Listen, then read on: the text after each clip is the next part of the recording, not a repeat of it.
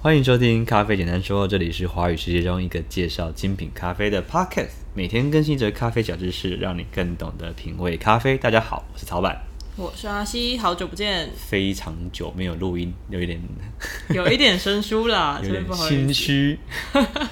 对，今天现在是那个端午连假最后一天，礼拜天的十点十六分晚上，对对对，我们结束了四天的轰炸之后，就来跟大家见面了，继续录音。对我们 battle 了四天。好啦，不是我们啦，我啦，对我 battle 了四天。嗯，那个，哦，对跟大家这边要用我们的声音记录一下，我礼拜三晚上凌晨四点还塞在雪隧，真的很扯哎、真的很扯。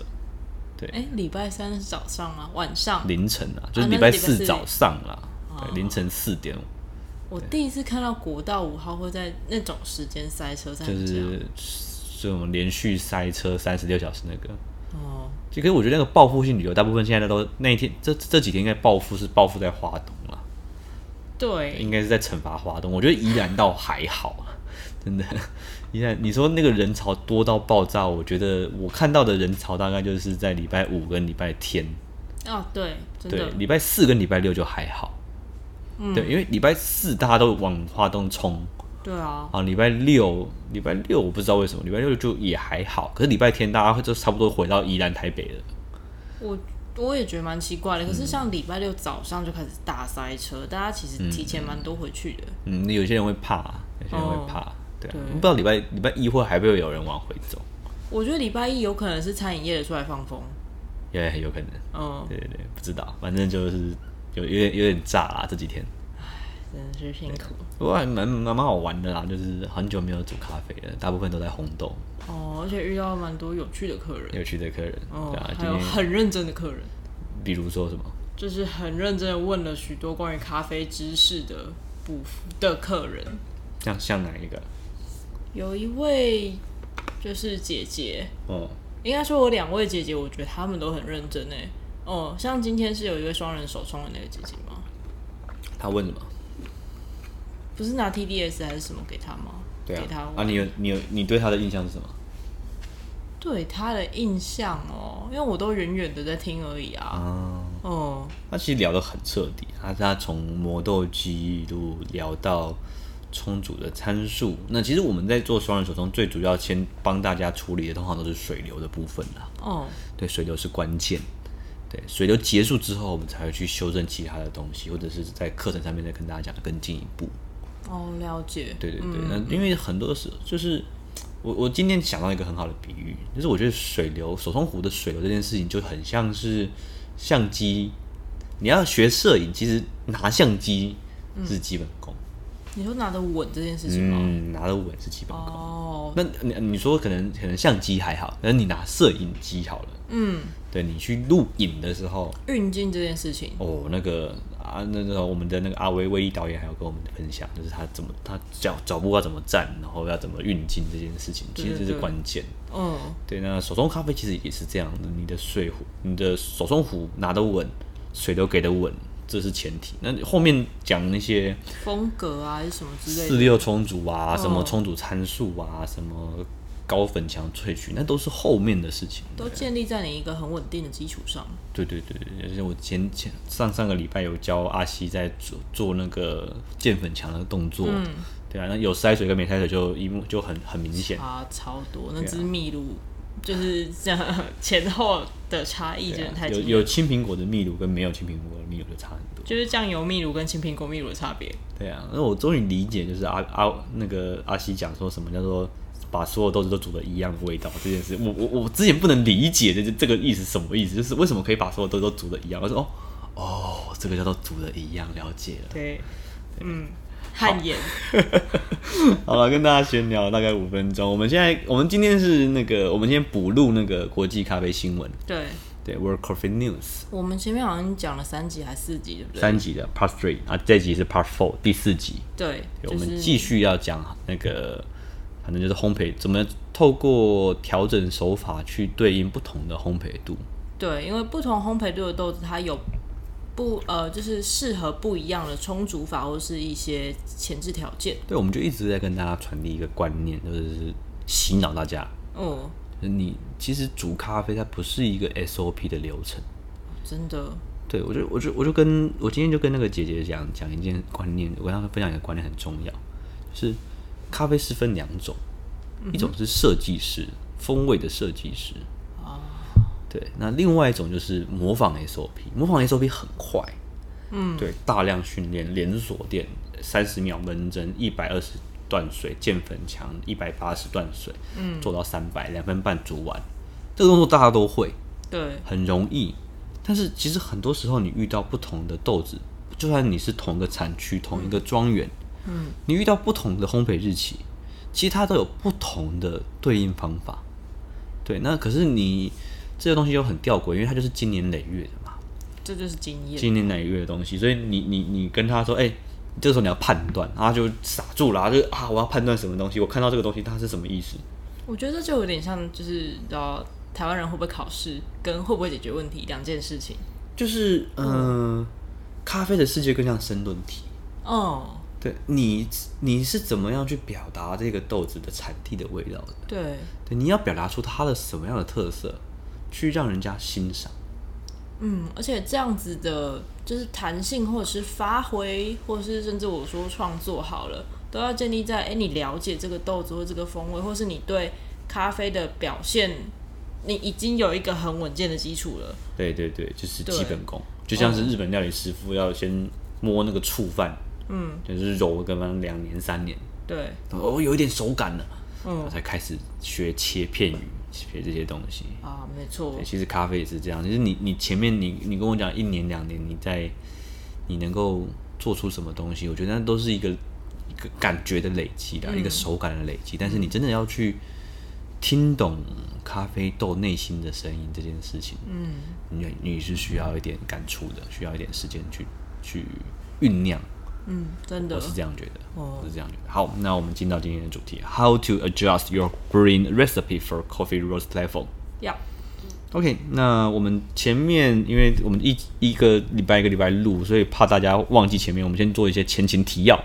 好的，好，那他这一段的刚开始，其实他就在讲说那个呃，咖啡有不分不同的焙度嘛。那他讲了一下那个焙度的物理结构，嗯，对，呃，深焙的咖啡它的那个孔隙比较多，哦，比对，较多空气。那深浅焙的咖啡它孔隙比较小，所以它比较没有空气。嗯，对，就是大家可能有些人可能还停留在就是哦，咖啡豆很新鲜，就会烹的很很烹。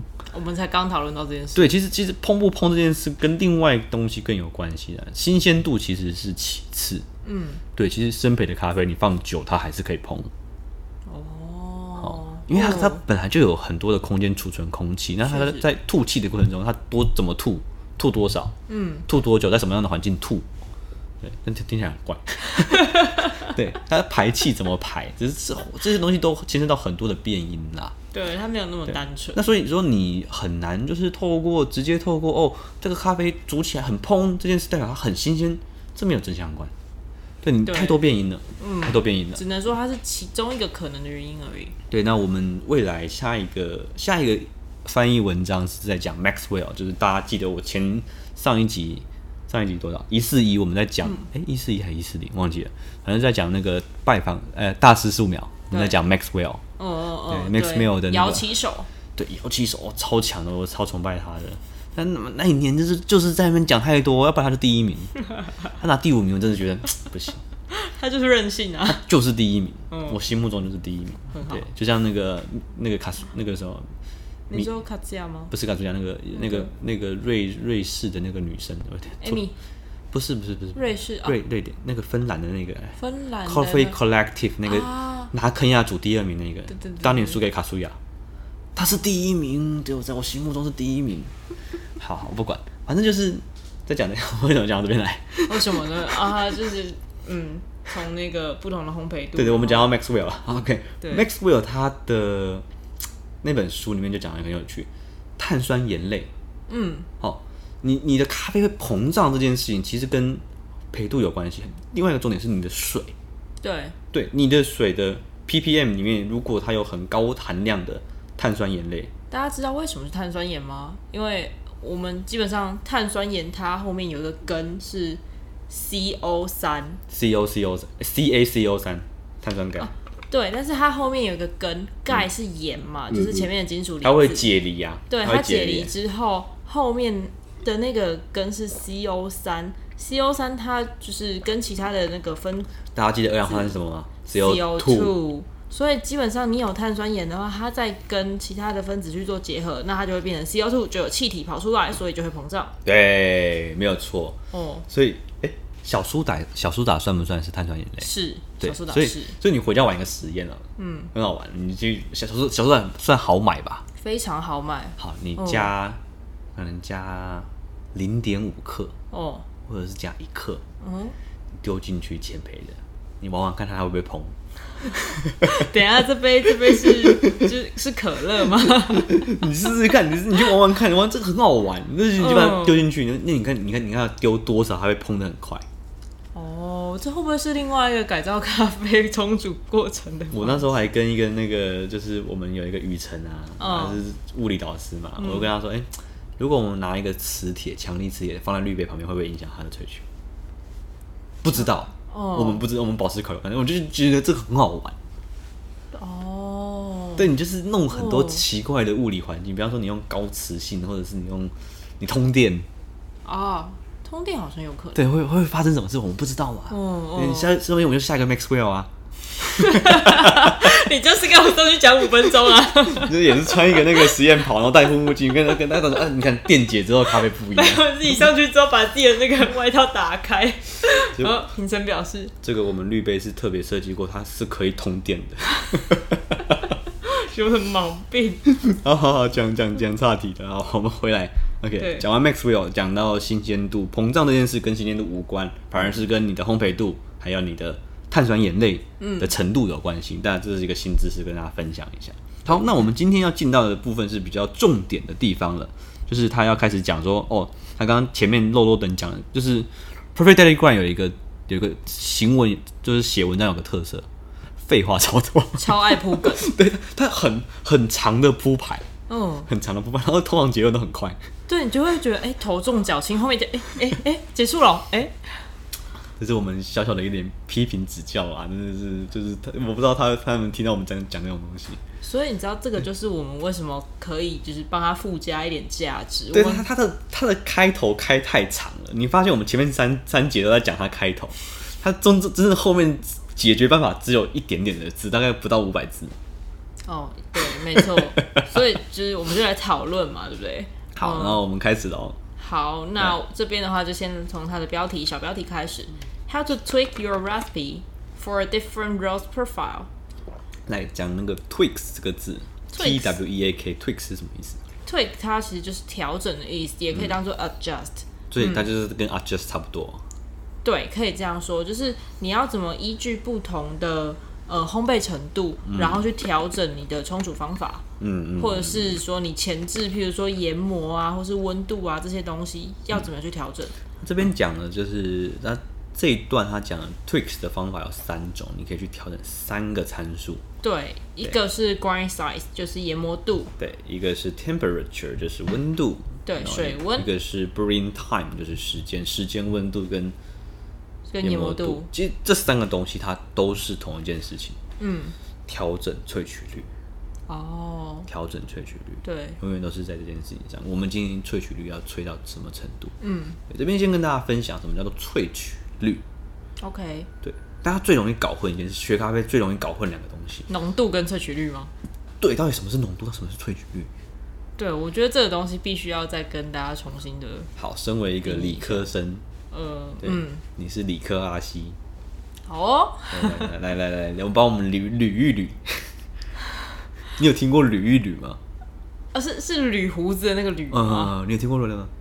好像 maybe 大概哦，中国很多 YouTuber 很喜欢讲捋一捋，啊，是哦对，大家大家有就胡须捋这个字是爬书的意思，啊？把它整理整理，就是它很乱，你捋一哦捋它， 为什么要挑这个字？就是很，我觉得这个 OK 字很酷啊，我就是就喜欢这样讲，哦捋一好捋。啦，我会写这个字。好好，来来来，你你怎么怎么怎么怎么去解释浓度跟跟这个浓度跟萃取率到底什么什么差别？我觉得浓度它就是你在一定量的水里面到底有多少的物质吧。嗯哼，那什么是萃取率？萃取率，你呃，我想一下哈，可以溶解多少东西出来吗？这个东西要认识你最大的东西，你要了解它指向的是人是谁，啊浓度讲的对象是水，对萃取讲的对象是豆子， ，OK，这样你就通了，对，就这么简单。嗯，浓度是什么意思？就是你你一杯咖啡，咖啡是液体嘛，对，那它有多少比例是水？嗯。OK，假如说它今天里面咖就是属于咖啡豆里的物质，譬如说有十趴、啊，这边的，咖啡是那个水喝的咖啡，嗯，因为我们现在把它分成两个，咖啡跟咖啡豆。对，咖啡豆是豆子，嗯，咖啡是水，饮料， OK 饮料的咖啡。嗯好，好，那我讲一个最简单的浓度的，直接直接用数字，大家应该就可以理解了。假设我们今天从这些咖啡豆里面萃取出了十克的属于咖啡豆的物质，嗯，咖啡物质，嗯然后到九十克的水里面去，嗯，那十加九十，它的分母就有一百嘛，嗯，那咖啡豆的东西就是属于咖啡的东西有十，那这个东西的浓度就十趴，通常合理来说，嗯咖啡的浓度不会超过二。哦，好，对不起，我的举例稍微有一点通常哦就是、就是在常温常压状况下， ，OK，对，如果是高温高压或者是低温低压，可能会形成不一样的状态。所以，我们讨论常温常压的话，呃，一般来说，一杯咖啡饮品里面，对大概会有九十八是水，百分之二是咖啡。我们会我们用一个比较绕口的字啊，非水百分比。嗯哼，对，不是水的物质。这杯饮料里面有哪些东西是水，哪些东西不是水？ ，OK，对，那不是水越多就越浓，嗯，不是水越少就越淡，嗯，对不对？不是水的越多，就越浓嘛啊，浓、度就对越对高嘛。对对对哦那不是水的东西越少，浓、度就越低嘛， OK，对不对？合理。没错。 OK，好，那那什么是萃取率嘞？萃取率，一颗豆子，嗯比方说我们今天用二十克嗯的咖啡豆去煮，那我们刚刚说大概只有百分之二会，咖一杯咖啡里面有百分之二是对非是非水吧？对，对，那二十克的粉里面到底有溶出多少的物质进到咖啡里面，就叫做萃取率。啊，你 OK，提出多少东西？二十克里面你你提出两克，对，那萃取率是多少？十趴，嗯，对吧没错。你说四就是两嘛，二十趴嘛，对不对？哦，我突然觉得我可以开始解数学题了，刚刚的对东对西全部对写下来就可以解了。就我不知道大家听起来会不会难懂啊，反正一杯咖啡呃咖啡豆的萃取最多最多不会超过三成，也就是百分之三十。 OK，对，为什么？因为如果今天我们常常讲，如果今天你的萃取率是百分之百，代表说你煮出来的咖啡你不会看到咖啡渣，对，等于就等于说咖啡渣啊也溶到水里面呢。除非你是那个，你知道，就像慢磨果汁一样， 然后水跟咖啡都一起去磨，然后把它一对起对喝对掉。对对对，那那那就不一样，除非你把它磨成像那种很很很细的粉，然后对像中药一样搅一搅喝掉过。滤加豆浆，对，那就是最百分萃取率百分之百。对，对，好饿哦。对，那大部分的咖啡通常萃取率就是在三十帕以内。嗯，对，那我们有个理想区间叫十八到二十二，金杯理论吗？金杯理论啊，这个我太复杂不讲，哦就是反正哎，稍微祝贺一下，我们家两个咖啡师都通过金杯了，耶！哇，啪叽啪叽，宪哥跟嗯小安老师都通过金杯了，真的，虽然不想吐槽一些事 情，宪哥低空飞过，擦边球擦边哦，多擦边啊，哦那个边 哦，微乎其微，那人家还是过了 总之过了就过了啊，哦，没对错，而且没有放水，嗯嗯，不错。很好。好边边哦，好危险 哦，宪哥，你知道，就像打排球一样，擦边这件事情也是很困难的他。就是那种羽毛球打到压线的位置，你知道吗？而且是那种就是碰到一点点线， 为什么我们要在节目上吐槽宪哥？你这样现在录起来有台通的味道 哦。 no，哎、 不用了，我觉得台通蛮好的， 最近有点中毒。哎、你你，我觉得你有像，好，那真的有些人可能不知道我们在干嘛。好，嗯，我刚讲什么东西？啊我们是要回来讲我们的第一哇，个，萃取率啦。对萃取率好，、我们刚刚讲的温度、研磨度，嗯，跟水温水、呃、冲煮时间，啊，温度、研磨度跟温冲度、煮时间，跟研磨度、 粗细度啦，嗯，这三个东西就是决定萃取率。对，对，那我们来看他是怎么样去分享这一这一段的。好 OK，从他的内文的第一段开始。 So I just start from the grind size. When coffee is No no no ground- no no, no. no. So you have your pour over recipe. figure out, but but want to try new beans.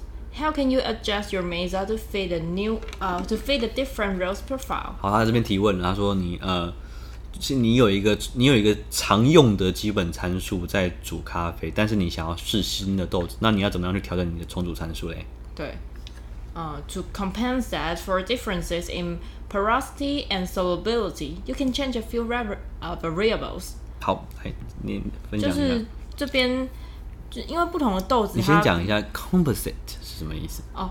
compensate 它的意思其实是补偿，嗯也就是说，其实不同的咖啡豆它的那个孔隙啊，就是它中间孔隙的程度跟它能够它的溶解度，我觉得他用补偿那个字很妙哎、嗯，就很像是那个拍照光圈补偿，你知 道吗？曝光补偿补，啊对曝光补偿，对对对，那种感觉。但其实可以理解，因为有的豆子它就是比较不容易被溶解出来，对比较对难萃取的话，对那你就可以用一些不同的手段，或是调整你的呃一些条件，对然后去补足它的呃我们讲说比较缺点或是比较难以萃的这个补这了个解特色。了解对，OK 嗯 OK，、好所以，好，那第一个就是 grind size，我们刚刚讲的研磨度，对 grind size 这件事情，其实我们可以讲讲三个面向。嗯对，大家就是最粗浅的就是研磨度嘛，大跟小，对，对，大小是一个问题。还有形状，对不对？哎，形状很重要。哦，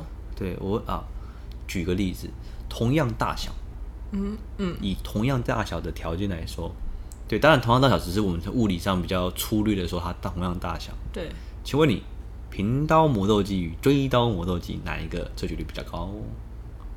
这个随堂考试，糟糕，我对，你的老师好像据说叫蔡明宪，擦边通过的那一位。 我们上课那时候没有在提这个东西。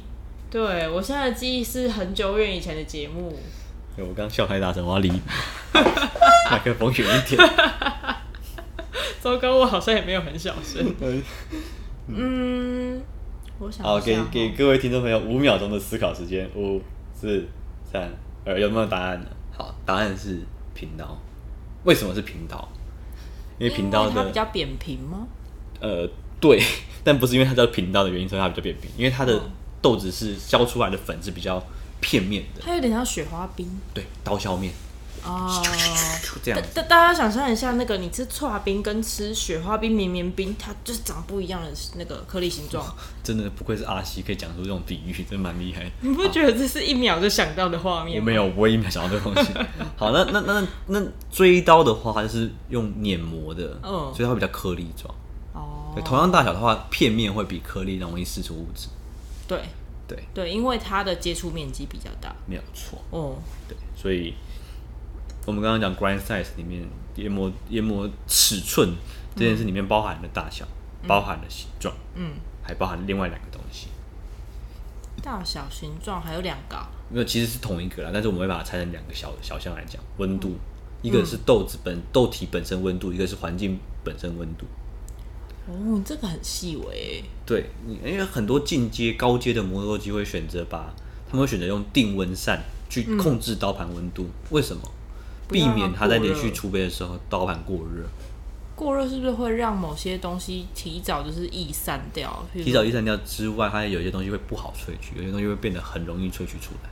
哦，对了所以解。控制这个温度很重要。嗯那那我刚刚讲温度这件事里面还包含一个是环境温度，对，嗯，其实就其实也一个是豆体豆粉的温度、粉层的温度，一个是你周遭的环境温度。嗯，对，那他们之前测试负七十九度是最适合研磨的温度，Maxwell 搞的负七十九度 到底是，Maxwell 跟 Matt Packer 两个人去弄这个东西。 OK 好，那也的确是蛮像他会做的事情的、 啊，他科学怪人 哦。当时看我，哎、我觉得他他可以叫做 Coffee Frankston，我觉得他可以耶，我觉得他可以，他他我我我之后就这样称呼他好了，有点难念呢他。很像 Coffee Frankston，他很像科学怪人，嗯嗯，好像还不错。对，科学怪侠之类的，哦，好像科学小飞侠好了。 为什么要跳到这边来啦？北七。好对，好，我们来讲它的内文，讲 grind 嗯 size。OK， When kelvin is ground finer, it has more surface to exposure. 好这就是我们刚刚讲的嘛，就是如果它被磨得越细的话，那它就会有更多的接触面积。没有错，再来。嗯，This means that extraction will happen more quickly. 它的 quickly 其实它是比较快嘛，我觉得也不会比较快。对，这就是我刚刚在想的，就是他说这个萃取会变得比较快速，它会比较快跑出来。严格意义上好像可以这样说，更快速的做出任何的萃取，包含苦味物质。但最后你呃，我想一下应该怎么讲吼。哦，它最后萃萃出来的东西还是一样多的吧？就是、它有个极限值啊，就是三十趴。对，极限值是一样的。对它，它它它都很容易到顶，因为通常我们在萃取的时候，我们不会超过二十二趴。嗯，对，二十二趴之后的咖啡不会好喝了。哦，了就是解嗯这是一个常规哦，不是说每一杯就是、哦，你看，哦，你超过二十二不好喝，没有没有没 有没有没有这回事。但是你通风纪鼓掌哦。通常啦，嗯就是以经验判断，超过二十二的会有那种麻舌感，麻舌感舌头麻麻的，嗯有时候有时候会有辛辣感，哦，那有时候会有杂涩味，嗯，对很杂，就是你觉得呃怎么那么多东西，可是就是都不是好东西。那有有一个小疑问打岔一下，如果是浓缩的话，大概会在几趴呢？差不多啊，哦，是啊，类似啊，它它只是它的浓度提高啊，但它的嗯萃取率差不多啊。哦，对那为什么要买 EK 四十三哦？就是因为它因为 EK 就是打破金杯的一个东西啊，嗯，因为以前只能萃到二十二十一、二十二就不能再往下萃了啊、对，为什么？因为以前的刀盘没那么好啊。以前的刀盘在做的时候，它的它的平均度、粗细研磨都差很多，嗯，所以我如果逼到二十二的话，那些细粉会爆，会爆跑去二十八或二十九啊啊。但是如果我今天我的刀盘的那个粉很接近，嗯，对，那我就可以，我可以 P P 看二十四，可以啊，我可以 P P 看二十六，可以啊，因为我不会有细粉爆掉的问题。原来是这个这个对样，子，所以 E K 的好处在于说，它在做意式研磨的时候，它可以逼得很上去。对，对，可是平常的意式磨豆机做不到。这就好像平常是一个 N 型化社会，然后现在是一个 平均化社会的感觉。对，它就可以一直往下脆下去。对，就是对如果大家有在冲煮的话，就会知道那个细粉会让人多么的崩溃。对，所以其实 E E E K 的强项在意式啊，不太嗯不叫不是在手冲，哦，对，因为它能够逼的东西，其实在意式的部分比较多一点。了解。对，好，嗯那继续。好。So if you are used to brewing with the medium roast and are trying out the light roast, grind it a little finer. Likewise, if you are usually used light roasted beans but are going darker, use a coarser grind size. 这就是我刚就是等，看完之后的结论嘛。好，哇哇，我跟他是完全相反欸。我们先把他的，我们先把他的东西翻译出来。对，然后我们再讨论这一段。对，就好是来，如果你习惯就是用一个可能中培左右的豆子，就是一直习惯习惯冲煮中培的豆子，然后想要试试看一个就是更比较浅焙浅，对，比较浅的培度的然后他就叫话，你摸前摸细一点。对，那同理可同理去推理的话，如果你习惯冲煮就是浅培的豆子，然后你现在想要试试看中培深培的，那你就把它磨粗一点。好，我这样讲不是帮他开脱啦，但是我觉嗯得这、这句话它有一个很很笼统的东西，嗯就是你我们没有办法校正他的粗跟我的粗到底是同同是同等的粗，或哦，他的细跟我的细到底在讲同一件事，但是我的逻辑，嗯，我冲突的逻辑，我绝对不会把前培的咖啡往细的地方跑。哦，对，如果我我跟他一样状况，我在中烘焙的咖啡，我有个研磨度，嗯，然后今天要换成浅烘焙的咖啡，我绝对是往粗去调，我不会往细的地方去调。哦，对，嗯，但为什么是往粗的方向去呢？那我们先看他的 他后面的 OK 解 释。 OK，呃，啊，反正反正他现在要跳出一个人了，那个叫 Fan 的对 Put Put Putin 吗？他的英文名字叫什么？ ，Marlos Van Putten 呃，is a store is a- manager 嗯 yeah. and barista with Dutch coffee shop chain。 Coffee Company 对这反个正就是人，又又有有一个一个女士，对，对她是一个咖啡公司的权威，对，她就是一个管理者啦，然后也是一个咖啡师，然后她就是反正就是一个也是一个咖啡权威这样子。她说，哦、i Uh, personally also always grind my Uh, my beans finer if they are lighter rolls and dark rolls on the coarser side. Lettuce because dark roast tends to be more bitter in flavor to begin with. So, a longer con- contact time between water and coffee will result in over extraction. 哦，啊那他的意思就是说，他觉得说，哦，生培的咖啡很容易有那种苦的感觉跟一些杂色的东西，所以他把它磨的粗一点，去避免掉这件事情。对，因为不然的话，如果它跟就是咖啡豆跟水的接触时间太多的话，很容易过萃。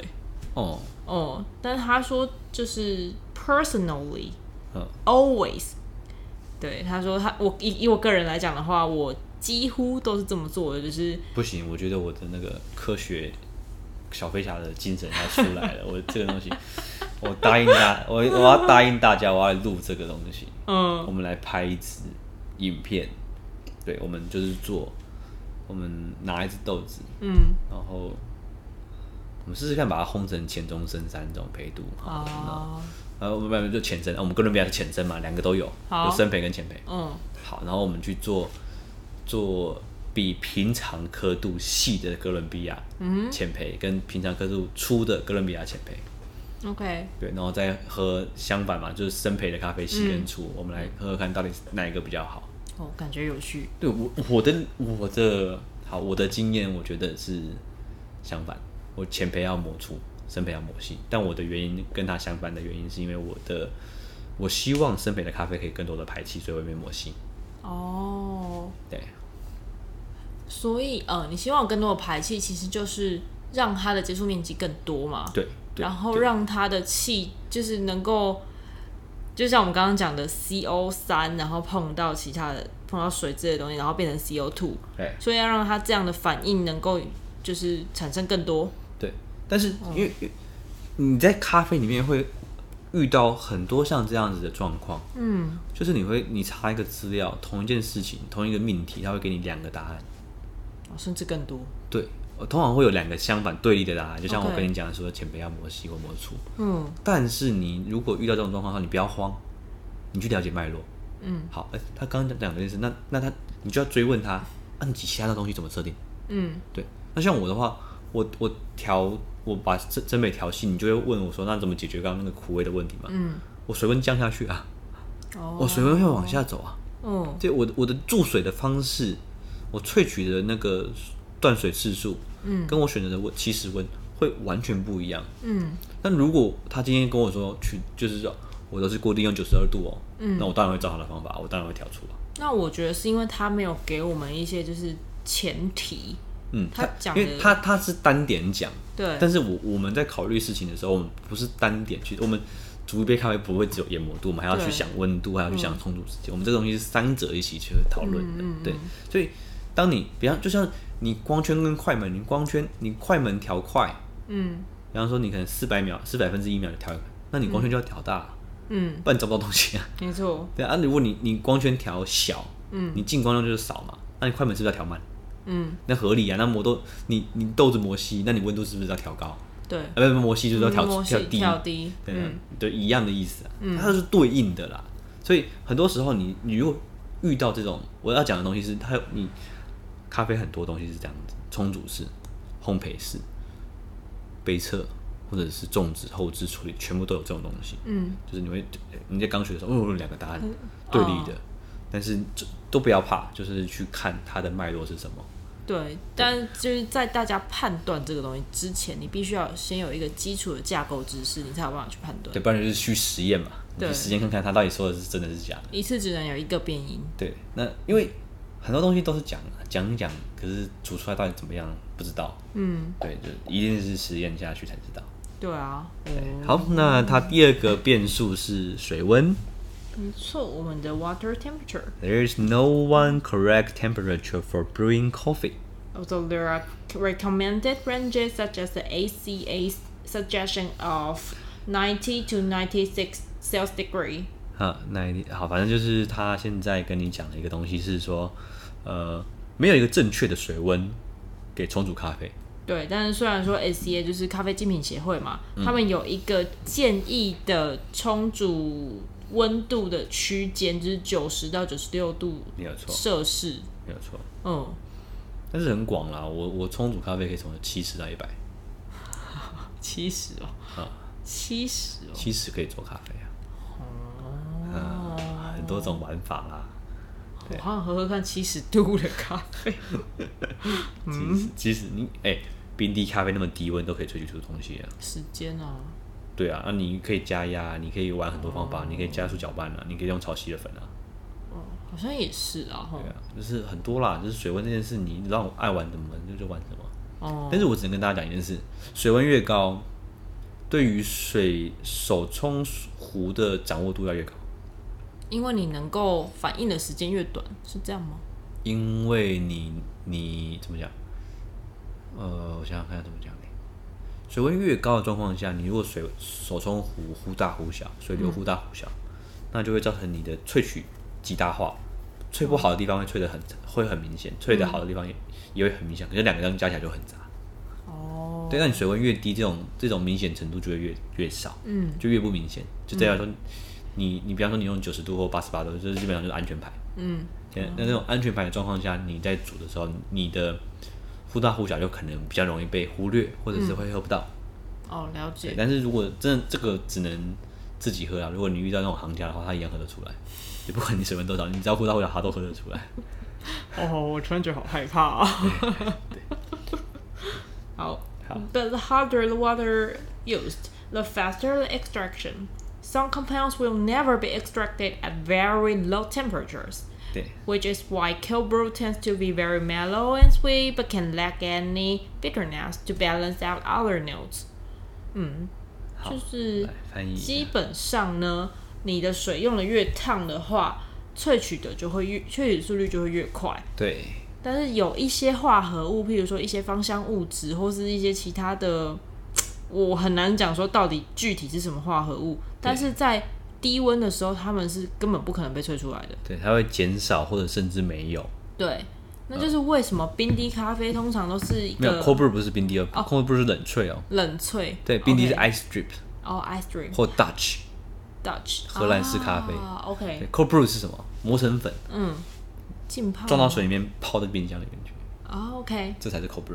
哦对呃，cold brew 不太一样。嗯，冷萃咖啡的话，基本上就是它会非常的圆圆润或是甜美，但是并没有，它就失去了那种可以平衡平衡味道的苦感、苦味啊，或者是之类的、嗯这样的东西。吃饱了态度，嗯， 吃饱了态度，我只是翻译，I am yeah translating。吃饱了态度。好的，那下一段，consider water temperature as, uh, as one more factor you can adjust to bring out your preferred flavors in your coffee。嗯，对，就是水温呢，你就把它当做是另外一个你可以操作的变音，来把你的咖啡冲煮成你想要的风味。啊哈，嗯， If 我 you're- 我我这边我建议大家啦，如果你要玩一支咖啡，你要去找那个适合的冲煮温度哈。嗯，你一开始你用浸泡式，你不要用手冲，哦，你去买那种 IKEA 的法国鸭，嗯哼，有没有？哦哦，或者是买更小的版本的，网络 PC 用有卖两百块、一百块都有卖。嗯哼，法式绿鸭壶，嗯，你一杯用九十六度，一杯用九十度，一杯用八十五度，嗯或者是甚至是八十度，你去煮，哪一杯你最爱？你就是你要的温 度。如果不是法式绿鸭壶，但是越南壶可以吗？越南壶是手冲式的啊，是低滤式的欸。但是越南壶是你放在上面然后压下去的，哦，很小的越南呃越南壶是你是小想月杯的那那种低滤低滤式的吧？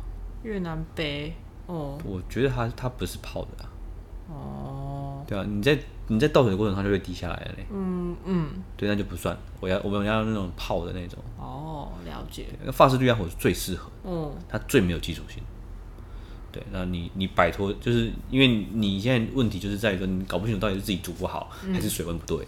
了解，对，那你就把把那个 技术好不好这件事拉掉，你用法式绿鸭火去煮。嗯人家通常都是泡四分钟了，同样研磨度泡四分钟。 ，OK，对，那去抓它，哎、可能在九十六度的时候，什么东西表现出来？嗯，对，那我跟你讲，你会很挫折，因为你发誓绿亚壶的九十六度，你煮出来是那个味道，你你实际上用手冲九十六度，你可能煮不出那个味道，你会不见。哦，对，因为发誓绿亚壶就等同于杯测，对我刚才想，嗯，它就是杯测吧，它就是杯测，嗯，对，它就是杯测。对啊，那那很多时候我们大部分 大部分人自己在家里练，然后通常不会很难煮超过陪衬。哦对哦，对，所以你可以先用这样的方式，用发式率来回去设定一个温度，嗯，然后从这个温度去思考。最后会不会大家都觉得啊，那就发射绿亚湖啊？不会，大家还是想手冲。哦，对因为那是另外一种情怀。清环是一个问题啊，发式率压壶它不会那么干净，因为它不是过滤纸。因为它什么东西都出欸来、也有一个方法啦，就是你你泡完之后有没有，你再倒进滤杯里面去过滤滤渣，哦，这方法也可以解决。嗯，对，就是搞缸。对， 哈好哈，嘞继续。好，我们就讲最后一个它的 brewing time，就把这这一集结束。 OK，好，的。它的冲煮时间 The longer the coffee is exposed to water, the more time there is for extraction to take place。也就是说呢，你的咖啡豆它碰到水的时间越久，也就表示它有越多的时间可以去释放里面的物质。嗯嗯 Keep this in mind when choosing the brewing method. As discussed, espresso only has a very short opportunity to extract, so a light roast might might not be the best choice. 他说，如果照我们上述的讨论的话，呃，基本上意式浓缩它只有一个非常非常短的时间也能够去做萃取，所以浅培的话或许不会是最好的选择。嗯哼，哦，你嗯继续吧。或许。Within each brewing method, you can also tweak your technique to provide a longer or shorter brewing time. For example, by pouring water more slowly when making filtered coffee, or by letting the French press sit for longer before serving.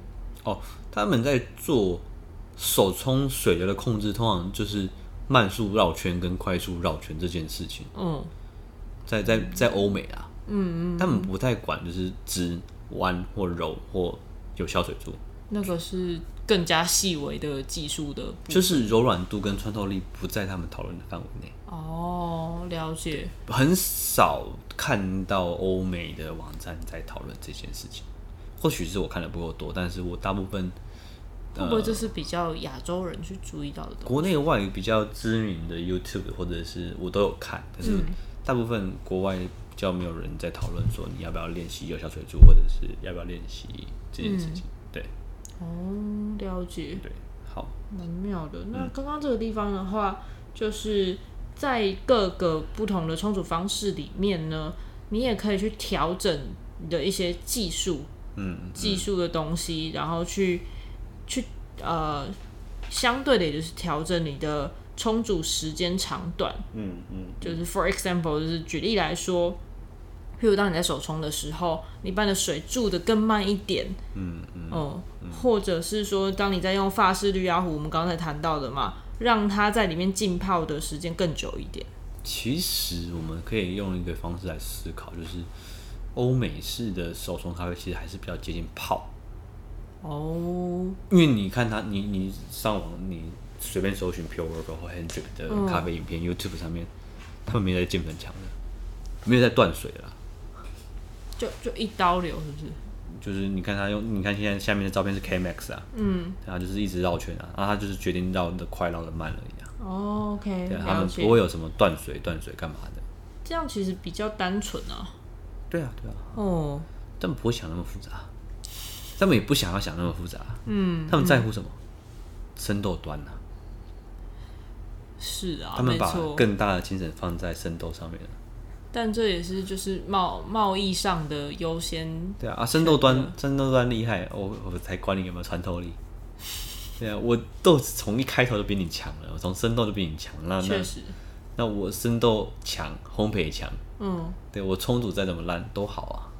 嗯，对啊，这就这就就就是一个比较有趣的地方。对那，可是意大利咖啡又很有趣，意大利咖啡成本低，豆子本本体不强，可它透过技术弥补哦，你说技术是指 espresso 的技术，哦对，因为我很好玩，就很有趣。那所以意大利人老不瞧不起美国人煮咖啡，哦，Americano 对对对，你们什么东西？ brown water，对，不过他们最近也开始有慢慢越来越多的人接受新的呃第三波咖啡浪潮这些东你西。说意大利吗？嗯嗯那意大利最近新的一些呃烘豆机嗯，也开始慢慢成为全世界的主流。真的、啊嗯烘，这件事豆机我有在啊关注。哦对，，就是因为应该说前面的咖啡大部分大家崇尚的是德国的咖啡机，嗯，然后德国的咖啡机红了一阵子之后，就开始崇尚的是美国的咖啡机。嗯，对，可是最近慢慢的，大家的目光就往意大利的咖啡、意大利的红豆机去看。蛮神奇的。感我有在觉观察这个趋势跟走向啦，但这个东西都跟我们比较遥远，因为它都是两三百万的咖啡工厂的事情。 哦，对，以工厂来讲的话，对对对对对。哦好， OK 那这集差不多到这边。哦，那我们这边在结束的就，如果大家听到这边的话，我觉得能够听到四十五分钟，可以听到，因为现在已经四十分钟了，对，四十五分钟了，嗯，能听到这边很了不起。对，那我们这边做一个小小的提问，丢一个问题给大家。嗯，好，我们讲咖啡因这件事情。哦好，好，你觉得我跟他刚讲最后讲 brewing time 嘛，对，冲煮时间嘛，嗯好，那我们给大家三个极端的 brewing time，嗯冰滴咖啡八个小时， ，OK，手冲咖啡嗯，三分钟对， ，espresso 三十秒。八个小时，三分钟，三十秒，你觉得喝冰滴咖啡、手冲咖啡跟意式咖啡，谁的咖啡因最高，谁的咖啡因最低？好，你给大家一个思考的想法。好，第二个东西，你觉得前烘焙咖啡跟深烘焙咖啡谁的咖啡因比较高？浅烘焙跟深烘焙的咖啡因，组起来的话，谁比较高？唯一的变因只有烘焙程度，是不是？哎，对，这是两个问题，一个问题是它这个不同的冲煮方法啦，它咖啡因谁比较高，谁比较低？啊，第二个前烘焙跟深烘焙谁的咖啡因比较高嗯， ？OK，那这集就到这边，感谢大家的收听，我是曹凡，我是阿西我，们下期再会，拜拜。晚安。